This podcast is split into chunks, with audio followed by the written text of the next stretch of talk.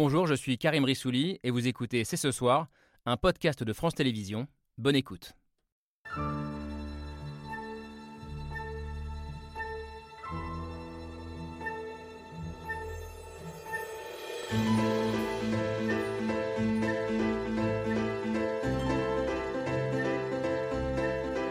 Bonsoir à toutes et à tous, soyez les bienvenus sur le plateau de C'est ce soir. C'est un coup de téléphone qui nous a semblé extrêmement inquiétant. Échange entre Emmanuel Macron et Vladimir Poutine.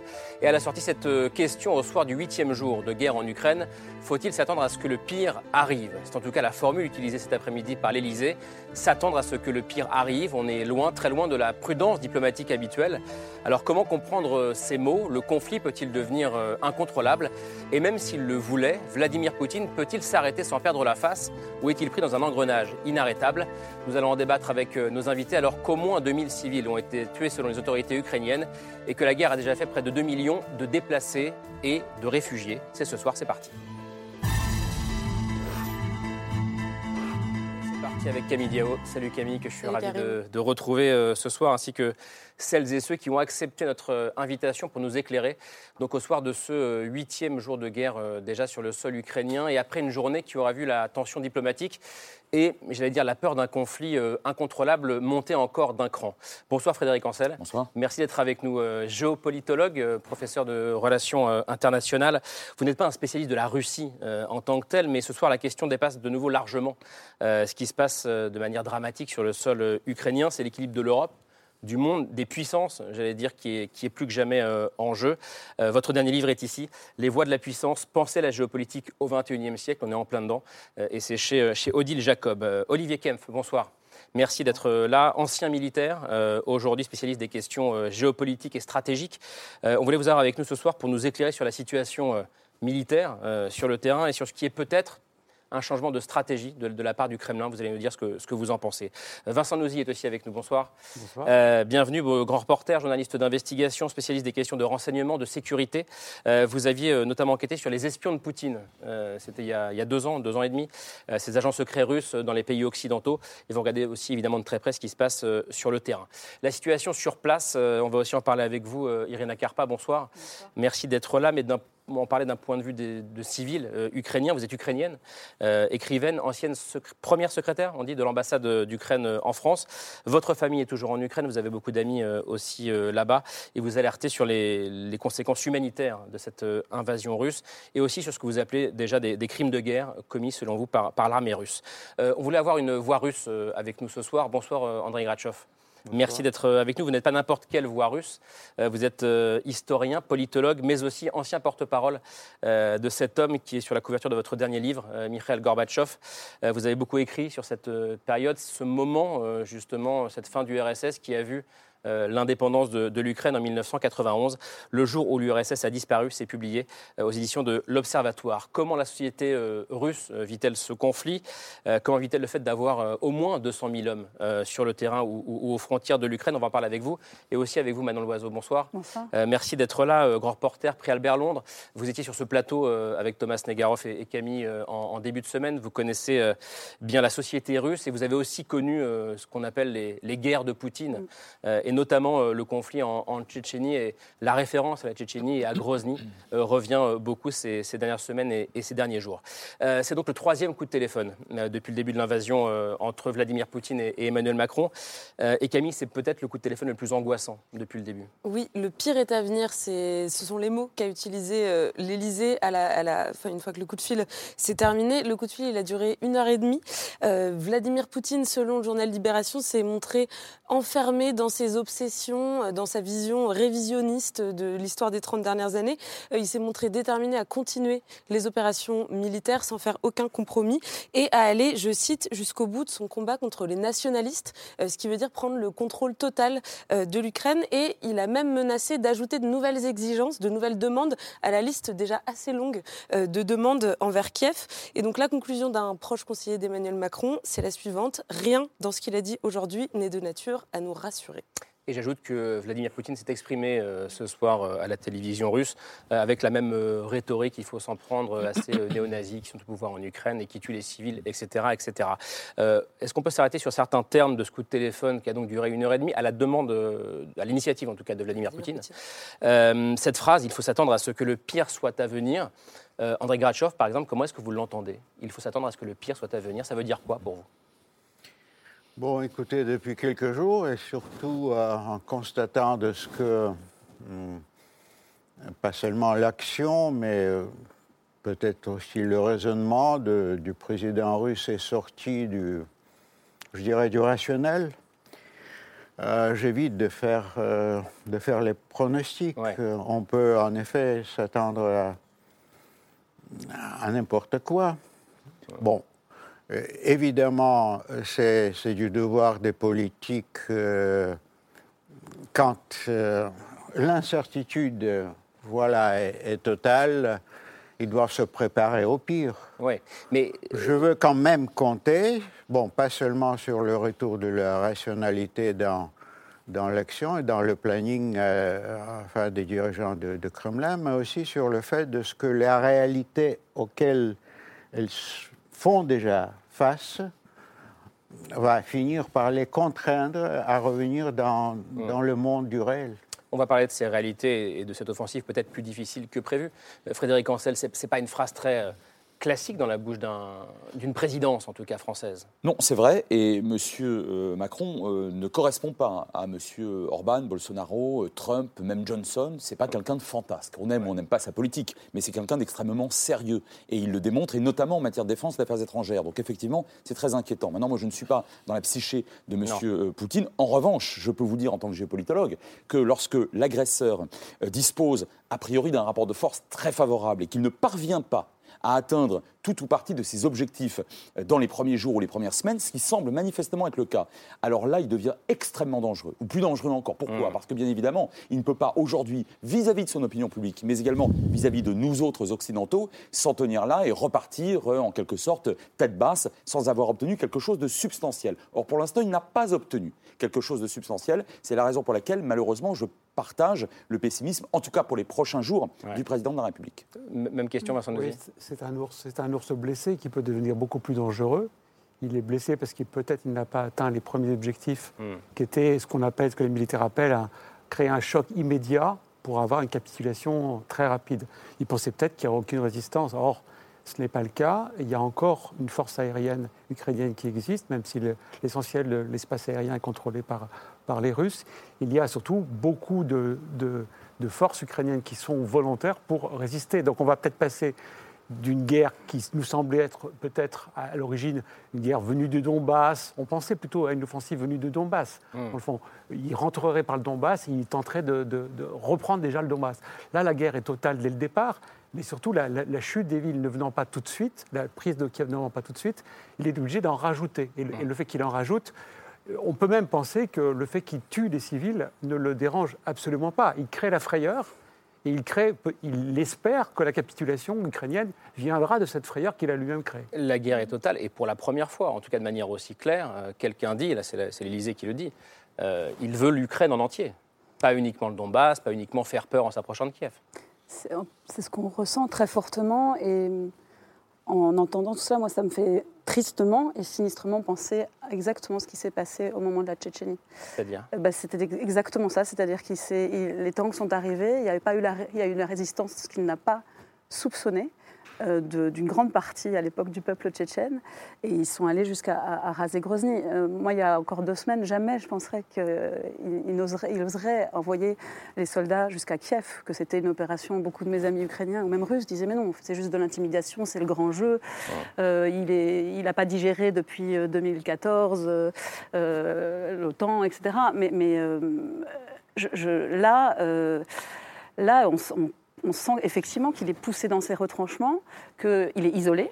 Il est dans une. Beaucoup de amis russes disent on a l'impression qu'il a perdu une notion, même dans son discours, est devenu euh, celui d'un automate. Euh, il est comme, dans, comme un Staline dans les dernières années de sa vie. qu'il est, et, on ne voit pas euh, comment, effectivement, il peut reculer et, on, peut craindre le pire. J'ai parlé tout à l'heure à des amis russes qui sont plutôt très euh, rationnel et calme. Et là, ils m'ont dit on a très peur, on ne voit pas, on voit, on voit plus, plus rien ne peut le retenir. Mmh. Donc, euh, C'est votre sentiment aussi, Olivier Kempf Qu'on a basculé, qu'on a changé encore une fois? On dit ça quasiment chaque jour. hein. Euh, Oui. on, a- on est monté d'un cran, on a basculé dans autre chose, dans l'irrationnel. On a basculé dans quoi ce soir? Euh, D'abord, je ne pense pas qu'on ait basculé, euh, malgré une déclaration de l'Élysée. Euh, euh, je Tant mieux, rappelle- c'est rassurant. Je, je rappelle que les campagnes militaires prennent du temps. Euh, Rappelez-vous, la campagne de France, on la connaît un peu. Je veux dire, la percée des Ardennes jusqu'à. Voilà, ça a pris six semaines.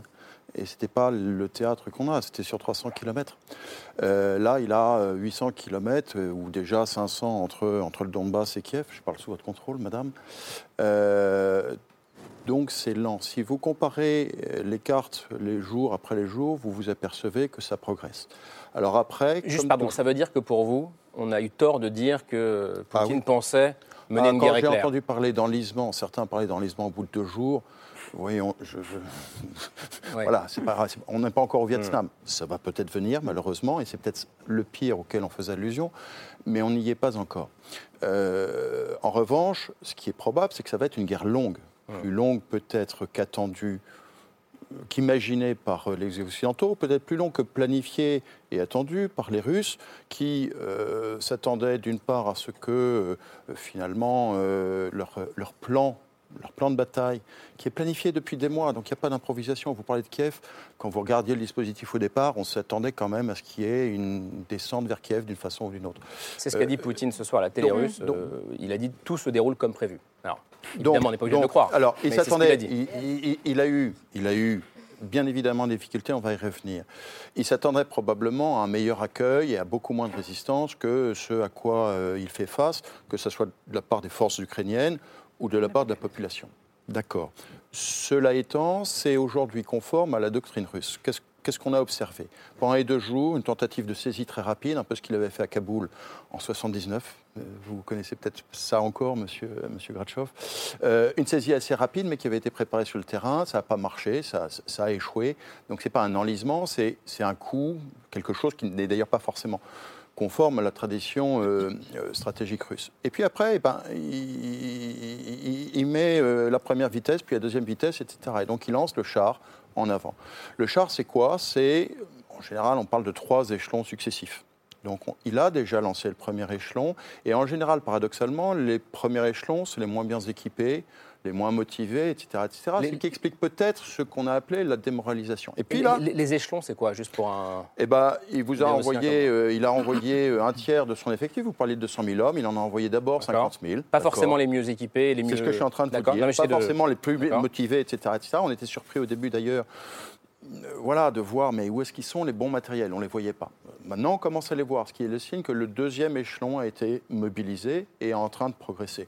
Et puis derrière, il y a encore un troisième échelon qui est là pour, euh, une fois que les deux Je- premiers se sont vont avancer. Donc tout ça pour dire, ça va progresser. On en a encore pour deux semaines, trois semaines, quatre semaines. Un conflit long, on va évidemment en parler, vous nous direz ce que vous pensez de l'analyse d'Olivier Kempf, mais je me mets un peu à votre place en tant Mm. que- qu'Ukrainienne qui a sa famille là-bas, euh, beaucoup d'amis, je crois encore euh, dans, dans la capitale. Oui, Euh, partout. À Kharkiv aussi, en fait, Mm. j'ai beaucoup d'amis partout. J'ai mes étudiants qui sont partout, qui m'envoient leurs témoignages. Quand Mais vous entendez la- ça, euh, Hmm? euh, quand vous entendez ça va durer, euh, le pire est à venir? Euh, ça, donc la première chose que je voulais dire, que j'ai l'impression que les gens qui sont là-bas, là-dedans, ils ont beaucoup moins peur Mm. que les gens qui sont ici. Vraiment, il y a la présence de courage énorme, il y a la présence de l'esprit énorme, il y a, Mm. il y a vraiment euh, cette certitude qu'ils vont résister. Il y a premier message qui disent que par- mm, dans certains endroits, euh, vers euh, euh, Horlivka, vers, euh, vers la frontière à côté de Luhansk, on- a, on a commencé la contre-attaque. On a, on a en fait réussi de, de reprendre quelques territoires.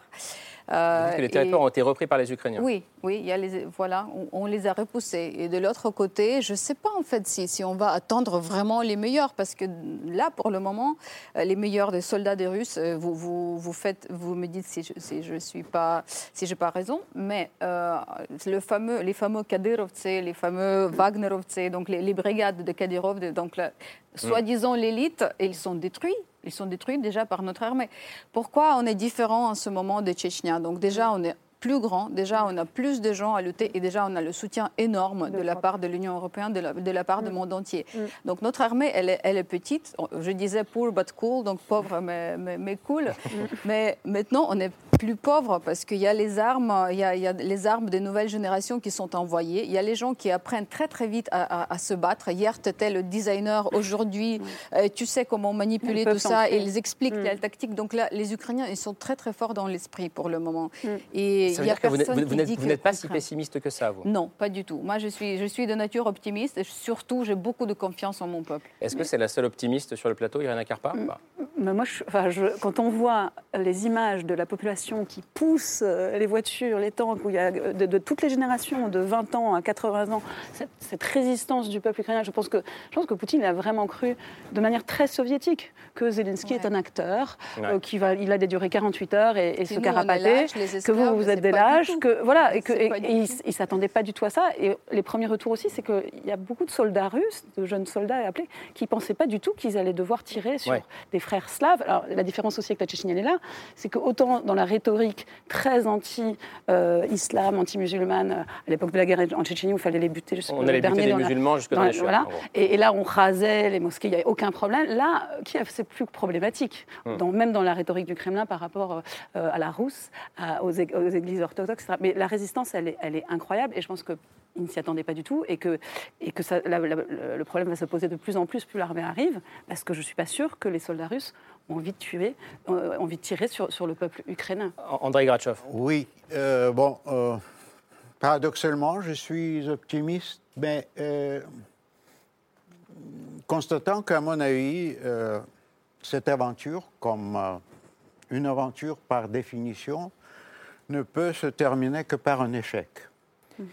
Donc, euh, si vous voulez, c'est à la fois le mélange enfin, de, l'optimisme, mais en même temps, et je crois qu'on peut croire le, le, président Macron sur la parole, pour aboutir à cet échec, on devra passer euh, tous, en commençant par la, société ukrainienne, mais par les épreuves terribles, par les victimes.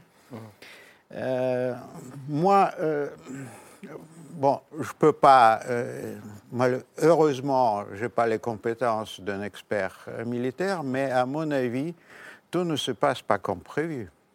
J'ai l'impression que nous sommes malheureusement dans une phase de l'improvisation. Parce que, bon, probablement, il, pouvait, il devait y avoir plusieurs scénarios entre le, le, plus optimiste, le moins optimiste. Mais à mon avis, le plus optimiste, évidemment, il a échoué très rapidement. Ce qui reste, euh, voilà, c'est me paraît-il, une sorte de l'improvisation entre euh, l'offensive, euh, en commençant par Donbass, ensuite la réapparition, enfin, de, cette, euh, de ce fantasme de la Novorossie, c'est-à-dire, enfin, la, construction du couloir entre le Donbass et, la Crimée. bon, on ne sait pas exactement qu'est-ce qu'on fait de Lviv et de, de, de l'Occident. Qu'est-ce qu'on fait en général de l'Ukraine? Est-ce qu'on la coupe en morceaux ou bien on s'achemine vers l'occupation de l'ensemble du pays? Mais bon, je, persiste à, quand même à espérer à ce que, quand même, euh, comme on dit, le pire n'est pas n'est pas garanti. Est-ce que Kiev va éviter le, siège en bon ordre militaire? Frédéric Ancel. Oui, sur, l'optimisme, au moins à moyen et long terme, je le suis euh, énormément. D'abord parce que quoi qu'il arrive dorénavant, euh, on a déjà manifestement un affaiblissement, une forme d'affaiblissement du pouvoir de M. Poutine en interne. Deux, euh, on a un renforcement de la conscience nationale ukrainienne. Trois, un renforcement ourbi et torbi, sur Terre, j'allais dire, euh, du, euh, de la, du maintien euh, de la démocratie. Après tout, M. Zelensky aurait parfaitement pu jouer au petit dictateur sous prétexte qu'il y avait, mmh. et, il y a effectivement une guerre. Il ne le fait pas, il respecte strictement les canons démocratiques. Quatre, l'Union européenne. Écoutez, alors là, là, on assiste à une véritable révolution, merci M. Poutine. C'est-à-dire que ce que réclame Paris depuis maintenant plusieurs années, à mmh. savoir la montée en puissance d'une autonomie stratégique, y compris face aux Américains, c'est en train maintenant de manifestement de se faire. Et enfin, 5, euh, il ne vous aura pas échappé que les Chinois sont très ambivalents sur cette histoire. Et je pense que là, pour le coup, sur le plan diplomatique, M. Poutine a mésestimé, a surestimé le soutien, euh, euh, d'après lui, peut-être total, en tout cas très important, qu'aurait apporté la Chine. Sauf que l'axiome diplomatique fondamental de la Chine, c'est le, la- la sacro- le sacro-saint respect de la souveraineté des États. Ah, oui, sauf que l'Ukraine est un État souverain. Et on voit bien que les Chinois, depuis plus d'une semaine, sont extrêmement légers dans leur soutien à, à M. Poutine. Donc, si vous voulez, après, j'allais dire, pardon, après la guerre, après les opérations militaires qui malheureusement vont effectivement se poursuivre, il y aura d'ores et déjà, et quoi qu'il arrive, à mon avis, hein, quelque chose de plus solide.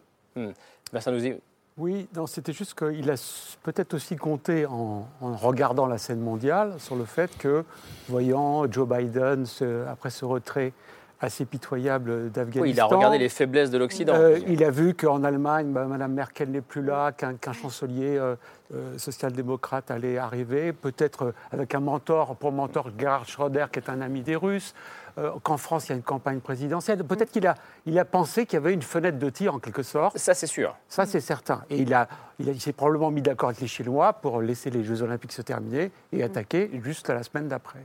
Mais ce faisant, comme, comme disait euh, euh, mon voisin, euh, il, il a réveillé même un organisme qui était... En état de mort cérébrale. En état de mort cérébrale, qui est l'OTAN. Franchement, jusqu'à jusqu'à ces dernières années, on s'interrogeait tous sur c'est quoi le but de l'OTAN, à quoi ça sert. La dernière guerre qu'ils ont faite, c'est quand même en Afghanistan, ce qui ne correspond pas franchement au canon classique d'une alliance atlantique.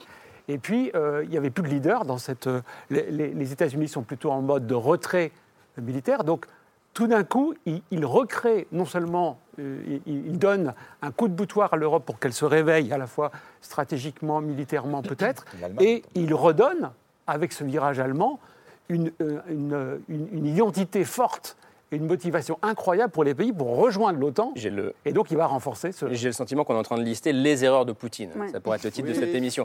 Euh, vous dites quoi, Olivier Kempf, là-dessus? Bah, alors dans ce cas-là, je vais être le pessimiste euh, du plateau. Euh, Excusez-moi, je veux dire, euh, vous êtes tous optimistes, vous dites tous c'est formidable, on va faire. Euh, Peut-être qu'il y a eu des erreurs d'appréciation. Euh, il est très probable qu'il y ait eu des erreurs d'appréciation. Clausewitz disait que la guerre est un animal, quand on le sort de sa cage, on n'arrive plus à le maîtriser. Je crois que, et c'est à ça que faisait allusion probablement M. Macron dans ce- l'Élysée d'ailleurs, euh, dans le, le- le- le- le- le communiqué, enfin ce qui s'est dit cet Ouais, les- après-midi. euh, euh, on s'attend au pire. Le pire, c'est quoi? C'est la guerre va devenir plus dure. Parce que, en revanche, ce dont je suis persuadé, c'est que M. Poutine, pour 15 milliards de raisons, et on ne va pas faire son portrait psychologique, euh, peut-être que. Voilà. Mais en tout état de cause, il s'entête. Il ne va pas lâcher. Vous parliez d'ours blessé, il ne va pas lâcher. Et il va dire bon, bah, puisque c'est comme ça, alors, eh bien, on va augmenter les moyens. Et le pire, je pense, c'est que Peut-être que dans l'esprit de M. Poutine, ce n'est pas nos valeurs, ce n'est pas nos critères, mais peut-être que dans l'esprit de M. Poutine, jusqu'à présent, il avait dit à ses troupes n'allez pas trop fort. Là, il est en train de dire bon, euh, c'est pour ça que je parle de deuxième échelon. Vous pouvez dire euh, oui, mais c'est pas les meilleurs. J'en sais rien. Si c'est pas, si pas- je ne suis pas russe. En revanche, on peut s'attendre à une augmentation du niveau de la violence, suivant un mécanisme assez logique dans les guerres. Parce que nous sommes dans une guerre de haute intensité, une guerre de haute intensité, ça fait monter la violence, on est dans un phénomène d'escalade. Et donc on va avoir un phénomène d'escalade. On parle de Kharkov, on parle de Kiev, on parle de Mariupol, on parle bientôt d'Odessa, on va parler d'Odessa dans les prochains jours. Toutes ces grandes cités vont être encerclées, assiégées. Et alors là, vous avez suis désolé, euh, trois façons de faire. hein. Soit vous assiégez avec un phénomène de blocus euh, comme au Moyen Âge, ben, ça ne va pas marcher parce que c'est pas comme ça que font les Russes, enfin traditionnellement. Soit vous envoyez de l'infanterie légère infiltrer et conquérir rue par rue, mais ça ne va pas se passer. Soit, eh ben, vous faites comme en Tchétchénie, et donc vous envoyez euh, des bombes et des bombes et des bombes, d'abord pour faire fuir la population, la faire descendre dans les caves et qu'il n'y ait que les irréductibles que vous allez avoir. C'est ça le pire qui nous attend. Je suis désolé, dans les semaines à venir. Je- et donc, je suis désolé. Alors après, même mais- chose. oh, Sur l'équipe géopolitique, non, on va y revenir. non, non, on J'aimerais va- pouvoir va- aussi on- parler on- d'équipe on- géopolitique, mais On- voilà. on, va, on va quand même s'arrêter, s'arrêter, s'arrêter, là-dessus.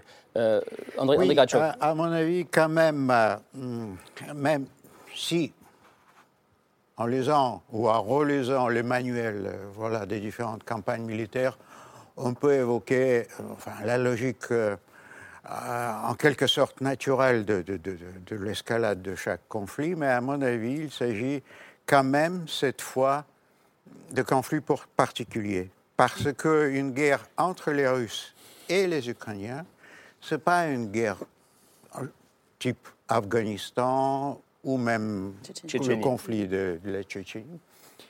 Euh, on ne cesse de, se poser ces derniers jours la question qu'est-ce qui peut arrêter M. Poutine? Mm. À mon avis, ce n'est certainement pas les sanctions. Visiblement non. Mais c'est les deux résistances. La première, évidemment, c'est la résistance de la société ukrainienne, qui va prendre plusieurs formes. Militaire, bien sûr, même si je ne crois pas qu'elle va rester dominante pendant longtemps. Mais il y a plusieurs autres formes de la résistance de la société parce que, bon, après tout, techniquement, il est envisageable, probablement pour euh, l'armée de la deuxième superpuissance, d'occuper un terrain même aussi grand comme l'Ukraine. Mais qu'est-ce qu'on en fait après? Donc ça, c'est la première question et la première résistance. Mais la deuxième, qu'on ne doit pas négliger, c'est la résistance, ou plutôt le réveil de la société russe. Puisque, à mon avis, je ne vois pas quand même, en étant russe, euh, euh, déjà les Russes vivre tranquillement l'annonce, à partir des premières minutes de l'annonce de, l'invasion de, euh, de, l'Ukraine par, euh, par la Russie. Pour les Russes comme moi, qui étaient nés en 1941, quelques jours après l'invasion des nazis contre l'Union soviétique, j'étais né les jours où les Allemands, les avions allemands bombardaient Kiev. Ah. Apprendre dans les nouvelles de ce que cette fois, c'est des, des, avions russes qui bombardent Kiev, euh, voilà, ça, ça voisine, enfin, c'est surréaliste. Donc, je ne crois pas que... Bon, la dernière nouvelle que j'ai vue euh, de chauffeur de taxi qui m'en ici, c'est que, paraît-il, le dirigeant de Lukoil... Mm. Euh, oui. Euh, à Moscou s'est exprimé au nom de cette, ce géant, hmm. un des supports essentiels de l'économie et du budget, du budget russe, et se prononcer contre la, poursuite de la guerre. Et qui n'est forcément pas neutre. Euh, en parlant euh, aux Russes tout à l'heure, Vladimir Poutine a dit qu'il s'excusait euh, auprès des familles de soldats russes qui étaient, qui, étaient tombés. On va continuer à en discuter. On en parle, ce qui se passe en Russie. Euh, on, partira, on parlera aussi des mères de soldats russes qui jouent un rôle très important en ce moment, juste après le mail de Pierre Michel.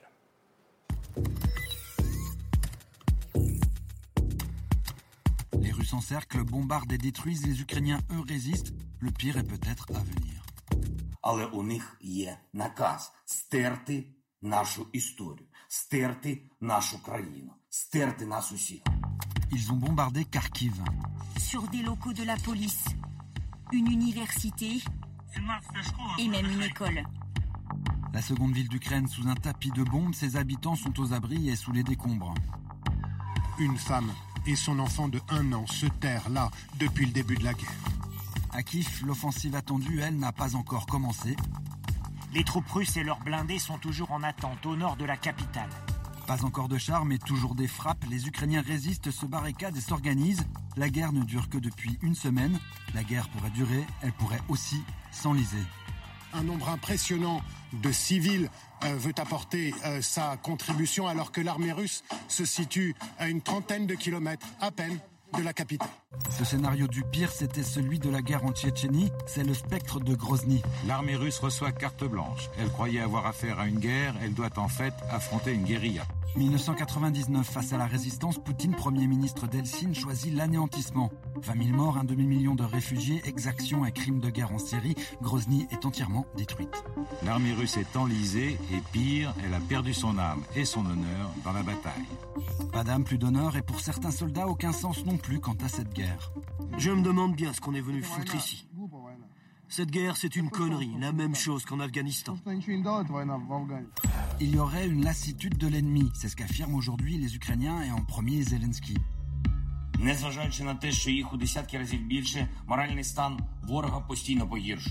Des images de soldats russes capturés et paumés selon le Pentagone, des soldats qui se rendraient même au lieu de se battre, des soldats russes en déroute et à qui l'on aurait menti.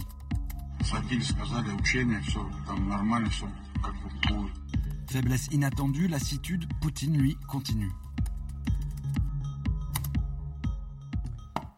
Le moral des soldats russes, euh, on en parlait avec André Gratchov juste avant le mail, c'est un facteur primordial, euh, Manon Loiseau, en ce moment. Ah, moi, j'ai fait beaucoup de films sur euh, Ouais. justement les et sur le syndrome tchétchène, ces- ce qu'on appelait le- comme le syndrome afghan de, de ceux qui revenaient du front, mais euh, et sur les, les comités des mères de soldats justement, Euh, c'est primordial. Il, y a des premiers témoignages, j'ai lu dans Novae Gazette, qui est justement le journal d'Anna Politkovskaya, qui est le seul encore qui, peut s'exprimer, puisqu'ils ont fermé hier Écho de Moscou, la seule radio libre, et, euh, Là, c'est vraiment, c'est des choses qu'il n'a jamais osé faire avant. Euh, et euh, relate des témoignages de, de soldats qui disent mais euh, on nous a jamais dit qu'on allait marcher sur Kiev. On a dit qu'on allait sur- faire un entraînement et peut-être aller sur le Donbass. Il y a les premiers cercueils de zinc aussi, ce, ce- ce- ce fameux livre qu'avait écrit Svetlana Alexeyevich, les cercueils de zinc, qui est magnifique sur l'Afghanistan. Et ça, c'est quelque chose, ça, c'est- ça a toujours fait peur au pouvoir. Euh, au moment de la Tchétchénie, ces milliers de cercueils de zinc qui arrivaient, ça a fait basculer l'opinion pour la première guerre de Tchétchénie, pas pour la seconde. Euh, le- les, les autorités ukrainiennes disent qu'il y aurait déjà 6000 soldats morts. Les Russes disent 500, sans doute c'est entre les deux. Mais ce qui est clair, c'est que là aussi, dans Nouvelle Gazette, ils parlent de, mère- de mères, de familles dont on a informé de la mort de leur fils, qui, à qui on n'a jamais informé qu'ils allaient être envoyés euh, pour, pour, euh, Mm. pour attaquer Kiev, et qui n'ont pas reçu le corps. Donc la tombe est prête. le- voilà. Et ça, c'est le début Ils exactement. pas les corps. Il y a, il y a Et- et- plein de voilà. corps. Ils s'en fichent des corps. Voilà. C'est horrible, Et vraiment. ça, c'est vraiment ce qui peut faire basculer. euh, et, et la, la chute du rouble, euh, en tout cas faire bouger la société russe, parce que malheureusement, la majorité de la population n'a que les chaînes d'État. Euh, la chaîne d'État, hier, disait que Kharkiv, la destruction des bâtiments de Kharkiv, c'était les Ukrainiens eux-mêmes qui avaient bombardé ces bâtiments pour faire croire à l'Occident que les Russes le font, parce que tout ce que nous disons sont des fake news. Donc ça, c'est ce que voit la majorité des Russes. Mais il y a des milliers de Russes quand même qui sont dans la rue, qui sont arrêtés. Et ça, les, les premiers, les premiers corps des soldats peut, peut faire euh, bouger un Pourquoi vous disiez les- ils s'en foutent des corps Il y en euh, a Irina beaucoup, parce que ça, je reçois les témoignages qu'il y a beaucoup de corps morts, donc ils, ils les reprennent même Des pas. corps morts Ils dans les rues pas. Dans- Oui, dans, dans les rues, les corps des ennemis. Donc là, les corps de des et, vous dites que l'armée russe ne récupère pas non, les corps. ne récupère pas les corps. Parce que je crois que c'est exactement pour ça, pour mentir sur le nombre et, et sur les personnalités des gens qui y vont, qui font la guerre. Par contre, là, les gens qui sont euh, les prisonniers de guerre, je regarde tout le temps les témoignages, ils, ils même reçoivent les, les téléphones pour appeler leurs proches, pour dire maman, je suis là, ou ma chère amie, à sa copine qu'il est là. Et ils demandent pourquoi vous faites la guerre? Je ne sais pas. Donc là, vraiment, euh, on leur propose d'aller, de, de, de laisser les armes, juste de partir, même de vendre les armes. Donc il y a ça vraiment. Et on les prévient très bien. Vaut mieux que vous retournez maintenant au lieu de mourir ici. C'est pas, c'est pas votre guerre. C'est pas, vous avez rien à, à chercher ici. Mais ça, c'est hyper cynique, vraiment. Donc, donc déjà, il y a, euh, il y a l'armée russe qui bloque les missions humanitaires, comme Croix-Rouge. Il y a, j'ai vraiment, j'ai la liste des villes ukrainiennes qui n'arrivent pas à sortir les gens, euh, à sortir les civils. Les gens qui restent sans, sans, sans l'eau, sans nourriture, sans électricité. Donc c'est vraiment le bout de, de la catastrophe humanitaire. Et autre chose qui est très importante, que tous ces crimes de guerre doivent, doivent être fixés. Comme cette maman de deux enfants qui essayait de sortir ses enfants par la voiture à Kherson, elle était fusillée parce que les soldats ont, re- ont repris sa voiture. Donc ils essayent de, de- de garder les otages, les civils, pour se protéger. Et donc là aussi, je viens de recevoir une nouvelle que il, euh, vous avez parlé de voilà de la diversion, qu'il carrément il y a une partie de technique militaire qui est retournée vers la frontière russe. Peut-être ils vont essayer de faire euh, une diversion avec les drapeaux ukrainiens, comme si faire croire les, les gens qui habitent à côté des Mm. frontières que c'est l'armée ukrainienne qui frappe. Et, et je reviens euh, sur, sur les corps des soldats russes qui ont, qui ont été tués et sur ceux qui ont été faits prisonniers, puisqu'hier, l'armée ukrainienne a, a lancé un appel aux mères de soldats russes euh, pour Mm. les appeler à venir récupérer directement Ouais. leurs fils euh, faits prisonniers ou alors les, les corps de leurs fils euh, morts. Et ils ont mis en, en ligne un site web qu'on va voir avec, des, avec des vidéos, avec des photos des soldats qui sont faits prisonniers et des infos qui permettent de, de- de les identifier. On va voir normalement le, le site s'afficher. Voilà, le, le voici. Et on trouve aussi sur ce site un formulaire de recherche euh, à l'usage des mères de, soldats qui n'ont plus de nouvelles de leurs fils, euh, qui permettent de donner des informations pour savoir s'ils ont été faits prisonniers. Ça, c'est à la fois une opération de communication, puisque l'Ukraine essaye d'affirmer justement qu'elle traite avec humanité euh, ces, soldats russes qui sont faits prisonniers, contrairement à l'armée russe. Et, mais c'est aussi donc un appel aux mères en particulier, et je voulais m'arrêter un instant là-dessus, puisque ça, c'est pas innocent. Depuis les années 80-90 et la guerre entre l'URSS et l'Afghanistan, les les mères russes ont un statut particulier dans la société russe puisqu'elles se sont organisées dans une ONG, justement, et, et, particulièrement pendant les guerres de Tchétchénie dans les années 90-2000, elles s'étaient mobilisées déjà pour aller chercher elles-mêmes leurs fils faits prisonniers au front ou pour rapatrier leur corps. Et ce mouvement-là, qui est toujours très actif aujourd'hui, c'est devenu en Russie un symbole d'un mouvement pour la paix et contre la guerre. Manon Loiseau, est-ce que vous pensez que, que ces mères pourraient jouer un rôle pour mobiliser la société russe contre la guerre à alors au moment de la première guerre de Tchétchénie, le comité des mères de soldats avait, euh, euh, et d'ailleurs à l'époque les autorités tchétchènes avaient fait la même chose que les autorités ukrainiennes, dit les mamans, venez chercher vos fils. Parce qu'il y avait plein de gamins qui étaient, euh, rien, qui étaient en guenilles. Ça a un peu changé l'armée russe aujourd'hui. Et, donc, les mères allaient, j'en ai filmé, j'ai passé deux semaines à en filmer qui partait de, de Vladivostok et qui allait jusqu'à Grozny pour récupérer son fils. Et à l'époque, c'était le président Masradov qui était là et qui organisait, alors c'est vrai, avec les télévisions pour montrer que eux, les Tchétchènes, ils rendaient les fils aux mères. Mais vraiment, quand les mères même les, groupes, les groupuscules les plus, euh, les islamistes tchétchènes les rendaient, parce que la, mer, c'est quelque chose d'absolument euh, sacré. Euh, elles, jouent un rôle fondamental, elles jouent un rôle aussi contre le bizutage dans l'armée russe. Et la Deuxième Guerre, c'est la même chose qui s'est passée. Il y a une solidarité des mères, il y, aura peut-être une solidarité entre les mères russes et les mères ukrainiennes. Par contre, elles sont gravement menacées aujourd'hui. Elles, sont, elles ont été la semaine dernière, ils veulent leur, leur poser le label de agent de l'étranger. Exactement comme ils ont fait à, à, à, à Dozh, à Novoye Gazette, à Echo de Moscou, conséquence d'être un agent de l'étranger? Ah, bah, Ça veut dire qu'on peut tout fermer du jour au lendemain. C'est exactement ce que vient de vivre la, mm. seule radio indépendante Echo de Moscou, ce que vient de vivre l'ONG Mémorial, qui est l'ONG qui, qui, a été créée par Sakharov contre les crimes du régime stalinien et, ceux du régime actuel, euh, qui a été fermé, liquidé. Donc à partir du moment où, toutes les ONG euh, occidentales sont agents de l'étranger, mais là maintenant ce sont les ONG russes, dès qu'ils ils, trouvent toujours un prétexte économique pour ce qui a le moindre financement qui viendrait de l'étranger ou un fonds d'aide européenne, voilà, si les maires de soldats euh, ils peuvent les fermer demain. Mm. S'ils ont fermé Echo de Moscou, moi, je, vraiment, il y a trois jours, je ne pensais pas. C'est pas très optimiste, ça. Non. Pour le coup pour le coup. Mais elles font un travail remarquable et, le, courage des mères est inouï. Oui, mais pour moi, c'est juste le signe qu'est-ce qu'il a peur, vraiment. Il a peur. Vraiment, s'il va fermer l'organisation de mères, mm. des soldats, mm. qu'est-ce qu'il a peur de, fermer mm. Dodge, de, fermer Echo Moskwe? Il n'a pas vraiment expecté ça, ni résistance ukrainienne, ni la solidarité mondiale. Oh, là, il est en agonie, ce mec-là. Frédéric Ancel. En, en, géopolitique, il ne faut, il faut, pas, il faut pas mépriser l'adversaire. Il ne faut pas le prendre pour plus faible qu'il est, que, que, ce qu'il est. Il faut pas prendre pour euh, moins patriote euh, qu'il n'est, il ne faut pas le prendre pour plus imbécile euh, qu'il n'est, parce que c'est le meilleur moyen de perdre du temps ou de perdre carrément la guerre. Et l'histoire militaire, depuis au moins le chinois Sun Tzu au IVe siècle avant Jésus-Christ, fourmille de ce type d'échecs, de, d'erreurs, d'erreurs catastrophiques.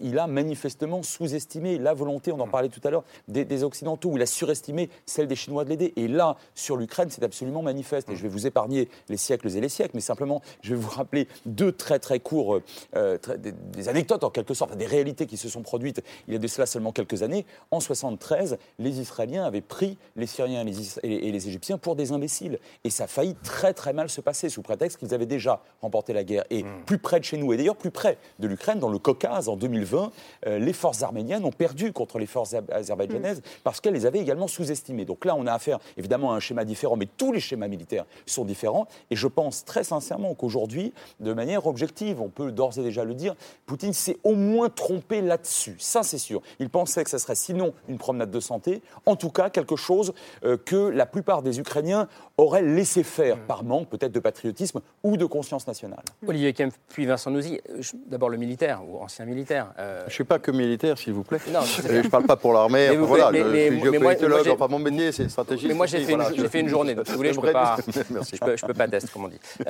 juste sur le sur la question du moral des troupes, même quand on l'une des plus grandes armées au monde, si le moral des troupes n'est pas là, oui, la défaite est, possible. Si vous voulez, euh, vous avez trois facteurs sur, euh, sur euh, finalement la, combativité. Vous avez les ressources, c'est-à-dire les hommes, les matériels, voilà. Donc apporter des armes, par exemple, aux Ukrainiens, c'est très bien, mais ça suffit pas. Il vous faut de l'organisation, donc de l'entraînement, et ça, ça met plus de temps. Et puis derrière, effectivement, il faut ce qu'on appelle la volonté, le moral, enfin ce, genre de choses. Donc euh, incontestablement. Ça peut à perdre une guerre ou pas Oui, probablement, mais on est toujours surpris parce que là encore, même si vous entrez dans la guerre sans vouloir la faire, euh, vous avez des, des, des, des, mécanismes psychologiques qui font que, euh, à cause du copain qui est tombé, euh, vous, avez, vous, avez, ces choses le squad, quoi, le, le, petit peloton, le petit groupe de combat, et, vous avez des dynamiques interpersonnelles très locales,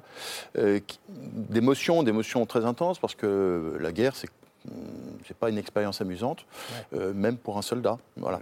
Euh, parce que se faire tuer ou même tuer, devenir un assassin légal, c'est pas, c'est pas, c'est pas évident. C'est ça que je veux dire. Euh, revenons à ce qu'on disait. Je veux dire, oui, il s'est mésestimé, il, il s'est trompé, il a, il a, il, il a cru que ça serait plus facile. Nous sommes d'accord. Oui, il y a une résistance, mais je suis d'accord avec Frédéric Ancel, et c'est ce que je dis depuis tout à l'heure, il va s'entêter, il va pas s'arrêter là. Grand 1. Grand 2, quand vous observez, malgré tout, on peut dire qu'il y en a plein qui se rendent, etc. Malgré tout, vous voyez que le dispositif qui est sorti de la Crimée a fait la jonction avec le Donbass. Un des points forts du dispositif ukrainien était installé façon Donbass. Et mécaniquement, il devrait se fragmenter parce qu'il est pris des deux côtés. Et donc, vous allez avoir ce dispositif qui va sauter. donc, vous avez un espèce de, phénomène de tenaille qui va s'opérer à l'est de l'Ukraine. Et ensuite, à un moment ou à un autre, la fameuse colonne de, de 60 km tout le monde dit qu'elle est bloquée, etc. Mais à un moment, elle va reprendre mouvement. justement. À un moment, elle va, elle va encercler Kiev, qui est le deuxième centre de gravité. Moi, j'ai une question à laquelle je ne sais pas répondre, à laquelle je ne peux pas répondre, c'est est-ce que le président Zelensky va rester dans Kiev ou est-ce qu'il va prendre la décision d'évacuer vers le, vers le vif. Mmh. C'est une vraie décision stratégique. Vous comprenez? Est-ce qu'il va euh, prendre le pari d'une Ukraine libre résiduelle? Parce que moi, je crois, je crois il y a une probabilité qu'il y ait une partition de l'Ukraine et qu'on ait à nouveau cette, cicatrice béante au travers de l'Europe que l'on a connue pendant la guerre froide et on est mmh. entré dans une nouvelle guerre froide. Mmh. C'est pour ça que là aussi, je suis un peu moins optimiste. Je, suis un peu confus, je suis un peu moins optimiste. Oui, d'accord, l'Europe, tout ça, et l'OTAN est ressuscité, mais, mais au prix de quoi? Au prix d'une guerre froide en Europe, et on est parti pour 30 ans. Je, suis un peu désolé de le dire. On avait Olivier Kempf, Berlin-Est, Berlin-Ouest, on aurait un Kiev-Est, Kiev-Ouest, ou en tout cas... Euh, les deux Allemagnes, on avait les deux Allemagnes, on, risque d'avoir les deux Ukraines. Vincent Nouzy. Mais le, rêve de, Poutine, en tout cas, celui, celui qui ressort de... Désolé. Je ne sais pas si vous avez vu ce, ce texte, cette cet euh, éditorial de Ria Novosti qui a été publié par erreur, comme, comme si la guerre en Ukraine était déjà gagnée, mm, mm. et qui, qui, a été publié euh, sur le site de la Fondapol, Fondation pour mm. Innovation Politique, euh, hier soir, et qui décrit très très bien la logique de Poutine, et au-delà de Poutine, la logique de la russification complète de l'Ukraine. De l'Ukraine et d'une forme de réunification. Donc cette partition, c'est soit certainement pas son vœu. Et, C'est-à-dire que ça ne serait pas suffisant pour lui. Je pense que ce ne serait pas suffisant. D'ailleurs, le fait qu'il rajoute des exigences euh, dans, lors de cette discussion avec le président Macron aujourd'hui, ça veut dire qu'il est prêt à aller au-dessus, il veut absolument avoir toute l'Ukraine, et pour ça, il est prêt à, au pire. Et, le pire, ça va évidemment être, dans un premier temps, des bombardements qui vont faire de plus en plus de victimes civiles. Et là, il y a, du point de vue du, du droit international, il y a le travail que va faire la Cour pénale, les Nations Unies sur la documentation de ces crimes de guerre, et peut-être qu'à un moment donné, d'ailleurs ça a déjà été évoqué par le représentant ukrainien à l'ONU, d'un génocide ou pas de populations qui ne seraient pas pro-russes hmm. en Ukraine. Et là, si on passe à ce stade-là, là on est dans le pire, parce que si on dit génocide à l'ONU et qu'il y a une validation de ce mot, ça oblige euh, toutes les... Toutes les puissances à intervenir dans ce conflit. On va vous écouter, mais d'abord écoutez ce qu'a dit euh, le président Zelensky lors d'une conférence de presse euh, cet après-midi. Якщо нас, нас не станеться, не дай Боже, далі буде Латвія. Запам'ятайте нашу зустріч. Латвія, Литва, Естонія, Молдова. Далі буде Грузія, далі буде Польща. І так будуть вони йти до Берлінської стіни. Повірте мені. qu'on est, André Gratchov, dans de la communication de, Zelensky ou est-ce que c'est un scénario qui est plausible, sans forcément aller jusqu'à Berlin? Évidemment, on n'imagine pas les Russes aller jusqu'à Berlin. Mais en tout cas, euh, comme on le disait là, récupérer l'Ukraine. Toute guerre, euh, évidemment, je parle sous votre contrôle, et surtout les guerres du 21e siècle, euh, deviennent de plus en plus les guerres des mots, les guerres des communications. Mais là, on est dans une guerre du 20e, là, non? Bon, euh, là, les scénarios, euh, enfin, de ce que Poutine, en passant par Kiev, va aller jusqu'à jusqu'à la Manche, bon, à mon avis, c'est de bonnes guerres, peut-être, au point de vue de, euh, je dirais, de, la riposte psychologique et autres euh, pour le moment. Mais vous n'y croyez pas? Pas plus que cela, mais il y a des choses plus, plus importantes derrière. On parle des, erreurs de Poutine. Il s'est trompé de plusieurs choses. Il s'est trompé, évidemment, de, de, ce que le scénario de la guerre éclair n'a pas fonctionné, d'où, enfin, mon idée de ce qu'il est tomber dans l'improvisation. J'espère que son scénario B n'est pas un scénario A, c'est-à-dire l'usage de l'arme atomique, même si, voilà, enfin, on ne cesse de, d'introduire, de glisser, de jouer avec ce terme.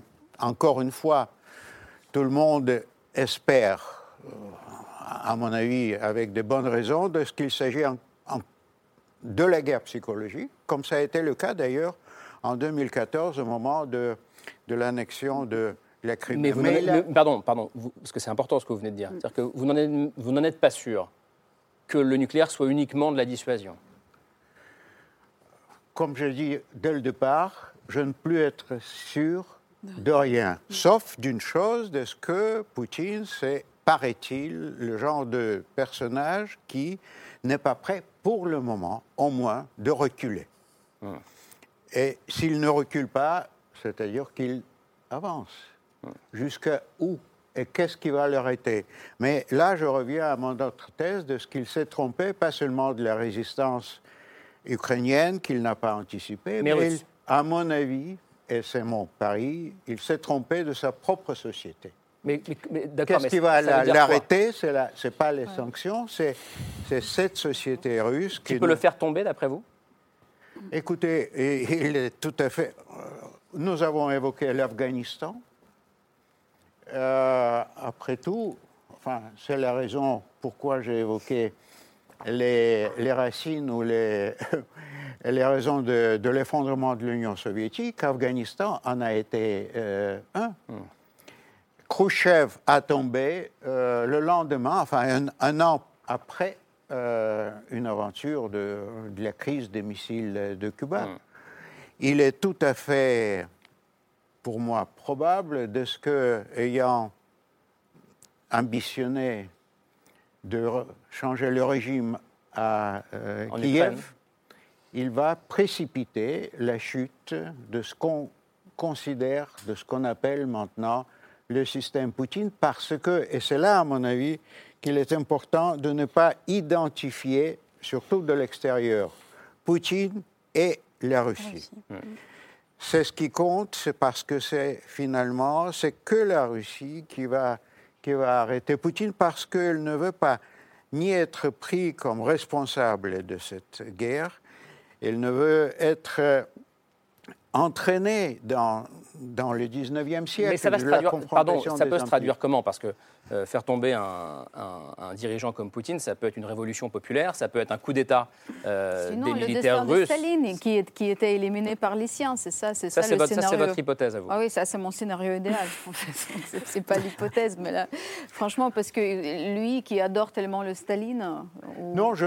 mais, pardon, on n'est pas dans la politique fiction là, Frédéric Ancel On n'est pas dans la politique fiction parce qu'empiriquement, on a vu dans l'histoire, là encore, des, des hommes d'État et des femmes d'État, des dictateurs en particulier, notamment lorsqu'ils vivaient une véritable dérive qui portait euh, à conséquences négatives sur les proches, euh, être destitués. Prenez le cas très simple des oligarques.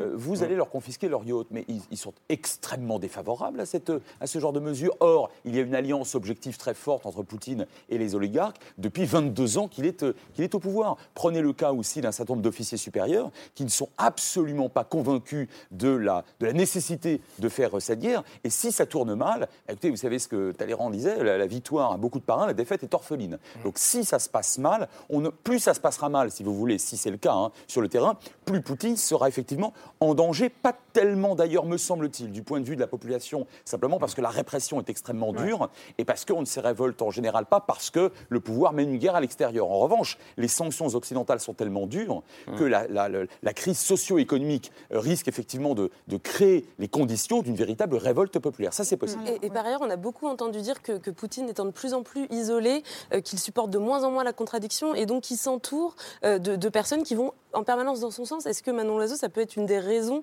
euh, d'une forme d'aveuglement sur l'état de, de la- de l'opinion publique russe? Bah, il est devenu très très paranoïaque. Donc on voit d'ailleurs les images qu'on a vues où il était à l'autre bout, euh, donc ses ministres, et qui sont de, de- la manière dont il a tensé aussi le chef du FSB. C'est- C'est c'est Ouais. incroyable de voir ces images-là quand on voit ce que représente le chef du FSB en Russie par rapport à la répression en cours depuis euh, longtemps maintenant. Euh, C'est vrai que la crise économique peut euh, créer un mouvement euh, populaire, beaucoup plus que alors, un mélange, parce que beaucoup de Russes ont de la famille en Ukraine, se sentent très proches des Ukrainiens. Euh, donc, pour l'instant, sans doute une majorité croit encore ce que montrent les télés d'État, mais la crise économique euh, qui a déjà frappé fort après, euh, après l'annexion de la Crimée euh, risque de précipiter les choses. Quant à l'atteindre, alors un putsch de généraux, je ne sais pas, un putsch d'oligarques, mais, mais il a, il a, on- les- quand on le voit, ces ils sont terrorisés. Les, les- tous ces, le, le chef du FSB, euh, euh, le, Ils le sont ministre de la plus Défense. terrorisés que ils les sont- oligarques. Euh, ils sont plus terrorisés que les oligarques. Après, il y a de plus en plus d'oligarques qui voient tout ce qu'ils sont en train de perdre et qui sont absolument pas d'accord avec ce qui est en train de se passer. Donc là, euh, voilà. Encore une fois, c'est très difficile de savoir ce qui se passera dans les heures Juste, qui juste Vincent Nouzy là-dessus. Tout, tout son système sécuritaire repose à la base sur le KGB, les services de renseignement, et ce qu'on appelle les siloviki, les hommes de l'appareil sécuritaire, militaire, à- à- le FSB, le la- service de sécurité euh, fédéral, euh, le, euh, le- le GRU, qui est le service de renseignement militaire, qui est extrêmement actif, y compris sur tout ce qui est cyberattaque à l'étranger et assassinat d'opposants à l'étranger. Notamment, c'est à lui qu'on attribue euh, tous les empoisonnements à l'étranger et les assassinats. Euh, donc il est- il s'est enfermé, si je puis dire, dans, sa forteresse, en n'écoutant plus. Ce, ce qu'on m'a dit, c'est qu'il n'écoute le, matin pour prendre des nouvelles. Il, il- il ne regarde pas la télévision occidentale, il ne regarde pas Internet. Il n'écoute que les, ses, ses conseillers militaires et de sécuritaire. Il est dans sa bulle de filtre à Et lui. évidemment, si eux sont de plus en plus terrorisés parce que lui est de plus en plus euh, paranoïaque avec des idées de grandeur, de réveil d'un empire, eh bien, euh, ils ne lui servent plus que les renseignements qu'il arrange. Donc on a le syndrome de, de Staline, quelque part, qui s'enferme dans, sa- dans sa bulle. Juste pour préciser, puis, puis Olivier Kemp après. Franchement, euh, je ne crois pas à un, à un putsch euh, euh, monté par, euh, voilà, par, euh, par les entourage. services qui l'entourent, encore moins en un putsch monté par les oligarques. Euh, Alors quoi je ne crois non plus euh, en un genre de putsch, d'ailleurs, qu'a dû subir Gorbatchev en août 1991, d'ailleurs, monté par, par les gens de KGB. Mais euh, comme on est obligé euh, enfin, de- de- d'évoquer les exemples dans l'histoire, euh, je reviens plutôt à quelque chose qui me paraît beaucoup plus euh, probable, peut-être euh, logique, politiquement au moins. Revenons aux États-Unis du temps de la guerre au Vietnam. Et euh, une des grandes manifestations anti-guerre qui ont rempli les rues de Washington se passait sous le slogan Si le gouvernement n'arrête pas la guerre, nous allons arrêter le gouvernement. Et finalement, le président euh, Johnson, à l'époque, euh, il n'était pas victime d'un d'un putsch, mais il a dû renoncer à se présenter pour, euh, pour Mais, les élections. mais comment est-ce qu'on peut imaginer des millions de Russes euh, Et surtout dans les rues demain il a interdit le mot guerre. Comment est-ce possible Il a interdit le mot guerre, c'est pour ça d'ailleurs qu'il a, il a saisi ce prétexte-là pour fermer le, le Écho de Moscou en disant Vous avez utilisé le mot guerre, nous sommes dans une opération Bon, de il, il paix. ne suffit pas, il ne suffit pas d'a- d'interdire les mots pour a- a- a- arrêter, pour J'ai le interdire sentiment- j'ai le sentiment que- qu'on va avoir le pessimiste de la bande ce la soir. Je suis. Et désolé. Pas pour demain que je vous le promets. Je suis désolé, je vais encore être le pessimiste. Oui, je suis désolé de, de- de- de- peut-être doucher les espoirs. Euh, les armes économiques, si vous voulez, ça n'a pas marché contre Cuba, le Venezuela, la Corée du Nord et l'Iran. Donc je doute que ça marche contre euh, le premier ou le deuxième exportateur euh, de pétrole, de gaz et de blé au monde. J'en- doute. Grand. Euh, ça va le gêner, ça va l'entraver, etc.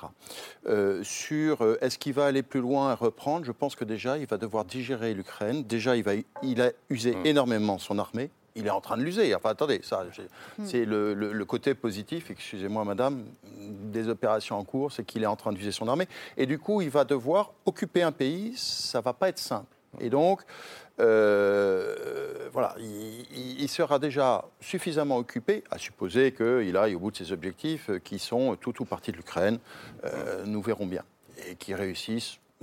Euh, il va devoir euh, déjà gérer ça. Après, la capacité euh, d'un pouvoir russe à tenir une société, malheureusement, on a vu ça à plusieurs reprises dans l'histoire. Et donc avoir un pouvoir autocratique ou oligarchique, que ce soit avec des oligarques financiers ou avec des hommes du renseignement, peu importe, mais qu'il y ait un système de pouvoir qui réussisse à imposer ça sur une population, malheureusement, et je suis à nouveau pessimiste, on a déjà vu ça dans l'histoire peut-être qu'on peut pronostiquer que ça puisse revenir. Je pense que euh, là où il y a euh, quelque chose qui a un peu changé. C'est observer le visage de Poutine évoluer depuis 4 ans. Moi, je suis quand même très surpris de voir à quel point il a très rapidement vieilli, à quel point son visage a bouffi, et donc il est probablement peut-être malade. Et c'est d'ailleurs peut-être euh, le, le destin, la mort qui arrive, la maladie. C'est vraiment une hypothèse. et Non, non, donc, mais- euh, voilà, on met plein de conditionnels, mais qui expliquerait aussi sa, sa volonté d'y aller, c'est-à-dire il faut que j'y aille parce que moi seul peux le faire et puis parce que je suis moi-même personnellement bientôt fini. Manon Loiseau, vous disiez oui, Staline non, Non, comme Staline. enfin, bah, Voilà, Staline, ouais. c'est Ben oui, un ça. précédent historique. C'est un précédent historique. Et c'est vrai que beaucoup de Russes voient ça, le, le, le sentent. Hein, et c'est- quand même dans, et dans frappant. sa- son élocution aussi, il y a quelque chose de très. euh, Après moi le déluge. si Et avec, bien oui, avec des médicaments qui Avec- affectent ouais. probablement la perception. euh, euh, Et l'isolement, apparemment, le Covid a été quelque chose qu'il a, Oui. il a été en paranoïa totale. Il s'est complètement isolé, donc il est encore enfermé dans crainte de ce- santé. Et il pense vraiment que là, dans sa rhétorique, c'est l'Amérique veut nous découper en morceaux. Enfin, le Poutine de quand il y a eu la tentative, euh, j'étais là-bas en Géorgie au moment où les tanks arrivaient sur Tbilissi, à un moment donné, ils se sont arrêtés. Il y a eu des pourparlers euh, avec l'Union. Avec plus le même. Poutine. Non, c'est plus le même Poutine. Et là, il est enfermé dans, dans, dans- dans ce- son délire paranoïaque sur l'OTAN qui veut euh, s'emparer de, la- s'emparer de la Russie. Et, et c'est enfin, ça aussi qui fait peur, parce qu'on ne sait pas, Ouais. euh, on sait pas dans un esprit malade, en tout cas de quelqu'un qui, présente des signes de- d'enfermement comme ça. euh, à quel moment le razum, le- la raison, euh, peut, peut Ouais. revenir Irina Karpa, comment est-ce que vous... Oui, mais euh, je, je voulais dire que j'arrive pas à expliquer mes enfants simplement pourquoi il le fait. Donc, Ouais. comment expliquer aux enfants pourquoi il le fait? Parce que, franchement, donc là, déjà, euh, si cette idée de, de couper la partie qui est pro-russe, ça n'a pas marché, parce que j'ai vraiment l'impression que parfois, il, il- peut-être, il vit dans le système de, des miroirs tordus. Donc, il ne voit pas vraiment la réalité comme elle est, et il, il a peut-être c'est- c'est c'est plus proche, alors là, ce- cet, en- cet entourage plus proche, il ne donne pas de vraies nouvelles, parce que euh, à l'époque, on coupait les têtes de ceux qui amenaient pas de bonnes nouvelles. Donc ici, déjà, il n'y a pas, en ce moment, il n'y a, il y a plus d'U- d'Ukraine pro-russe. Je, je- je doute, parce que si vous voyez ces habitants de, des villes russophones... euh, Oui, la, la qui- ville de Kharkiv, la deuxième oui, de ville du pays. Kharkiv, de, de, de Mariupol, de Kherson. Normalement, c'est là où les gens, la plupart, ils parlaient dans les villes, dans les villages, c'était Oui. ukrainien, mais c'était russe. Mais ils ne sont pas pro-russes. Ils, ils- ils- ils font la résistance. Donc, c'est même pas possible euh, à penser maintenant qu'il va couper une partie mythique qui est russophone et l'autre qui est ukrainophone avec le, capitale Vous à avez failli tomber de votre chaise tout à l'heure quand, quand y a dit ça. c'est une un- option, madame. Ce matin ou hier, il y a un maire Vous êtes d'une- mon pessimiste métier. de plateau. d'une donc grande ça va. ville. euh, non, enfin, il y a un maire pro-russe, euh, justement ukrainien pro-russe, qui a dit Mais on n'a jamais voulu ça. Et il se bat maintenant euh, pour son peuple. C'est-à-dire qu'on n'a jamais voulu ça. On est pro-russe, euh, mais on ne veut Unis pas ça. comme Et il, se jamais. bat, et il se bat. Donc, euh, donc on, on est quand même dans un moment très paradoxal. C'est-à-dire que d'un Mm. côté, euh, si je vous écoute, beaucoup de Russes, de plus en plus de Russes disent on n'a jamais voulu ça. Mm. Euh, et de l'autre côté, on dit il va intensifier la bataille. Voilà, donc sans, sans, euh, sans se lancer dans les spéculations sur son état de santé, euh, physique ou, ou mental, je crois que peut-être une des explications, en effet, un peu rationnelle euh, politiquement, euh, enfin de pourquoi maintenant et pourquoi avec euh, voilà cette, euh, cette énergie inattendue, c'est qu'en effet, il s'approche de la fin du règne. Et Lorsque vous y, vous y approchez, vous commencez à réfléchir sur la succession que vous allez laisser. Et je crois que Poutine peut être bien inquiet sur la fragilité des deux choses.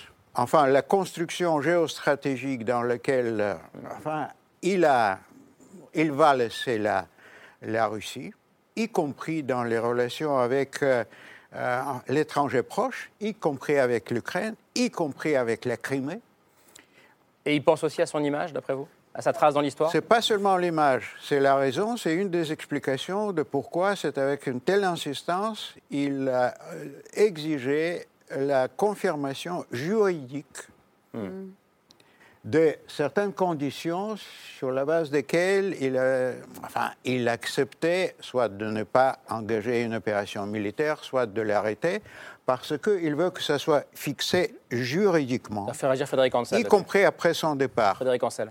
Oui, alors la, la fin du règne s'approche, oui et non, parce qu'il a quand même organisé hein, euh, une, une fin qui peut durer encore euh, pratiquement deux décennies, donc, Ouais. euh, et institutionnellement. Donc là, il 2000 a tout verrouillé. 2036. Voilà, c'est ça. Donc là, il a, il a quand même un petit peu de temps, du moins si la santé euh, le, le- lui permet.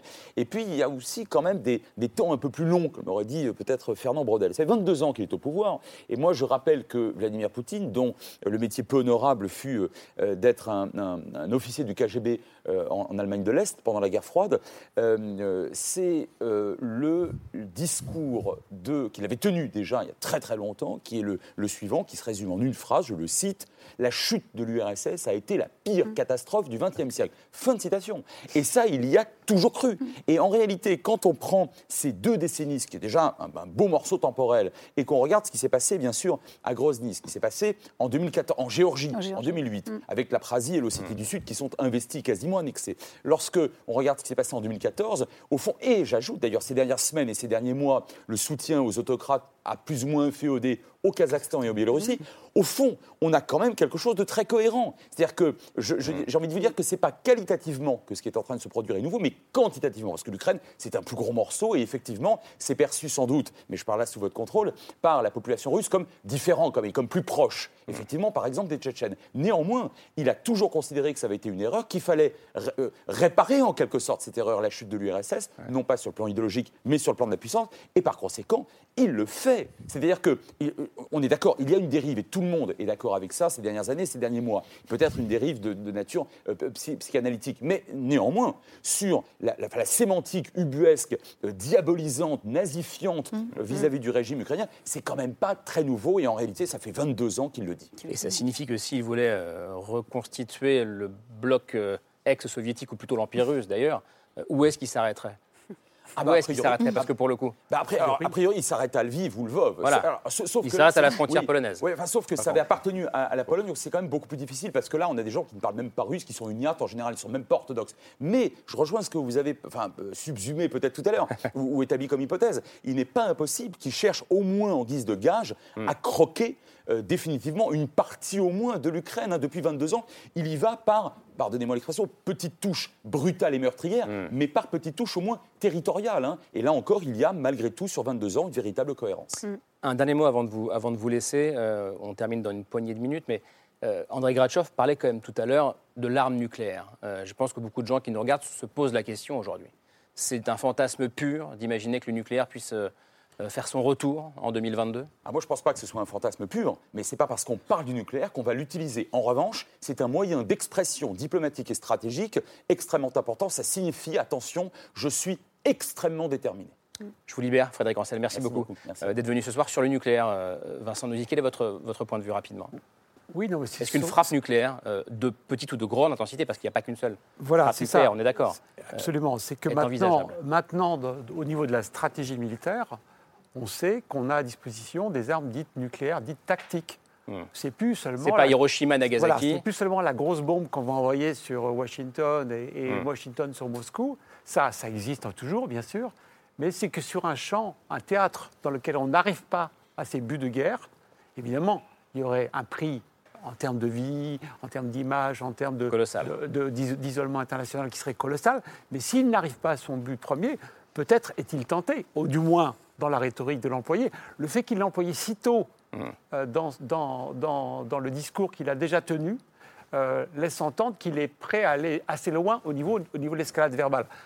On a vu que les réactions européennes, américaines, face à cela, sont plutôt très euh, apaisantes. Elles ne veulent pas prendre au pied levier cette menace qui est agitée par euh, très, le Kremlin. Très rapidement, si vous en êtes capable. Alors, euh, là, pour le coup, je suis peut-être un peu moins pessimiste. Je ne pense pas. Vous voyez, je dirais, Ah. tant mieux, une fois de temps en temps. Il nous a fallu une heure Euh, une heure pour y arriver. Euh, non, ça fait partie finalement de la grammaire nucléaire, de la stratégie nucléaire. Euh, en disant ces mots-là, il s'adressait finalement pas à l'Ukraine, et il s'adressait aux trois puissances nucléaires du camp d'en face de l'OTAN, France, Grande-Bretagne et États-Unis. et- et États-Unis, en disant attention, il y, a- il y a un seuil au-dessus. Donc on va, on a l'escalade de tout à l'heure, mais on est bien d'accord qu'il y a un seuil au-dessus sur lequel il ne faut pas aller. Et d'ailleurs, ne, ne franchissez pas ce pas. Sous-entendu, moi je ne vais pas le franchir. Après, et d'ailleurs, on a vu les réactions très mesurées des trois capitales, elles ont été justement apaisantes. Les États-Unis, les, les- les États-Unis annulant d'ailleurs un essai de Minuteman hier qui était prévu. Disent bon, attendez, on va pas le faire. C'est peut-être pas Ouais. le moment d'aller faire des essais techniques. Voilà. Mais Donc, il y a aussi on est tout le monde est quand même dans un apaisement nucléaire. Malgré tout, on est dans un monde nucléaire dans lequel on vit depuis 80 ans à peu près. euh, et nous sommes dans une guerre de haute intensité, et donc il faut faire attention à cette escalade. C'est pour ça que la notion de stratégie du pire de tout à l'heure, et je reviens à votre première question, voilà, c'est bien pour conclure. Euh, le pire, je pense que c'est l'escalade de la violence à l'intérieur d'un conflit traditionnel. J'ose espérer que ça n'est pas cette allusion au seuil supérieur du nucléaire. On termine avec le conseil de Camille Diao, c'est la liste de C'est ce soir.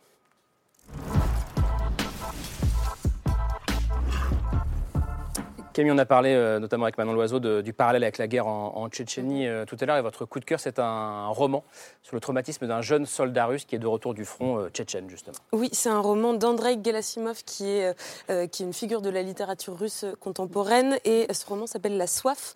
Cette soif, c'est celle de Kostia, qui est un jeune soldat revenu de son service militaire en Tchétchénie. Il est revenu défiguré, c'est une sorte de gueule cassée russe. Et il va no- noyer pardon, son traumatisme dans l'alcool, dans la vodka, dans la Il boit euh, sans soif. Euh, et, et dans la boisson, mais également dans le dessin, puisque l'un de ses anciens euh, professeurs qui a décelé un talent en lui va l'encourager à continuer. Et lor- lorsque l'un de ses anciens camarades de, de combat sur le front tchétchène disparaît, il va partir dans une espèce d'épopée avec deux de ses anciens compagnons d'armes à la recherche euh, de, celui qui, qui a disparu. Euh, un périple à travers la Russie, une bouteille de vodka à la main et un crayon pour dessiner euh, de l'autre. Il va trouver une forme de rédemption à la fois dans la camaraderie et dans le dessin. C'est un roman très court, très percutant, euh, qui nous parle justement du, du traumatisme collectif qu'a pu être cette guerre de Tchétchénie euh, chez une partie de la jeunesse russe. Et ça est à retrouver aux éditions Babel. Vous confirmez, Manon Oui, Loiseau c'est un, très, très, euh, c'est un livre très juste par rapport à justement tout ce qu'ont vécu euh, ces appelés, euh, qui se sont retrouvés projetés là-dedans et qui se noient ensuite. Euh, mais c'est un très très beau livre. Et qu'on peut donc lire euh, en ce moment. Ça peut On être, peut lire euh, en ce moment, oui. Ça peut être le Mm. bon moment. Merci Mm. beaucoup, merci Manon Loiseau d'être venu euh, nous voir euh, ce soir. Merci Vincent Nouzille. Euh, merci André Gratchov. Euh, le jour où l'URSS a disparu, euh, c'est signé André Gratchov, donc et c'est aux éditions de l'Observatoire. Merci beaucoup. Et je rappelle que Gorbatchev a eu 91 ans. Et qu'il est bel et bien vivant, Gorbatchev, parce que Oui, je, je- il, y a, il y a deux heures, j'ai j'ai eu la chance de lui parler. comment allait-il alors? Ah, avec, euh, avec le poids de- des années, oui. Est-ce qu'il est déprimé par ce moment? Est-ce qu'il le regarde euh, Et rapidement avec le poids de l'information quotidienne, bon, il est, il est fragilisé, mais il, euh, il est certain de, de, de ce qu'il a fait grâce à son projet, la perestroïka. Peut-être ça peut être le vrai gage de ce que cette deuxième résistance de la société russe va être un facteur d'arrêt euh, de cette aventure. Bon, vous le saluerez de notre part la prochaine fois. Euh, merci beaucoup, merci Anna Carpa d'être Merci à d'être vous. venu ce soir. À très bientôt. Merci Olivier Kempf de nous avoir euh, éclairé euh, également, malgré votre pessimisme euh, qui a duré 1h03. Euh, et on a eu une- un peu d'optimisme euh, à la fin. Le livre de Frédéric Ancel s'appelle Les voies de la puissance euh, et c'est chez Odile Jacob. Merci beaucoup Camille. Euh, merci de nous avoir suivis toute cette semaine et on revient lundi soir euh, avec euh, Laure Adler et Camille Dio. Merci à vous.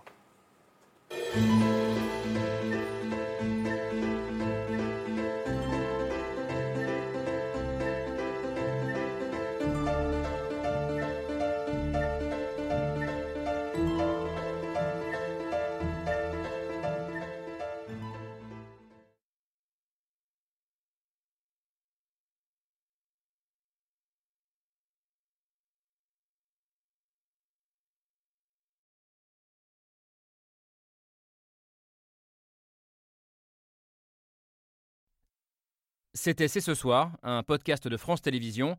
S'il vous a plu, n'hésitez pas à vous abonner. Vous pouvez également retrouver les replays de l'émission en vidéo sur France.tv.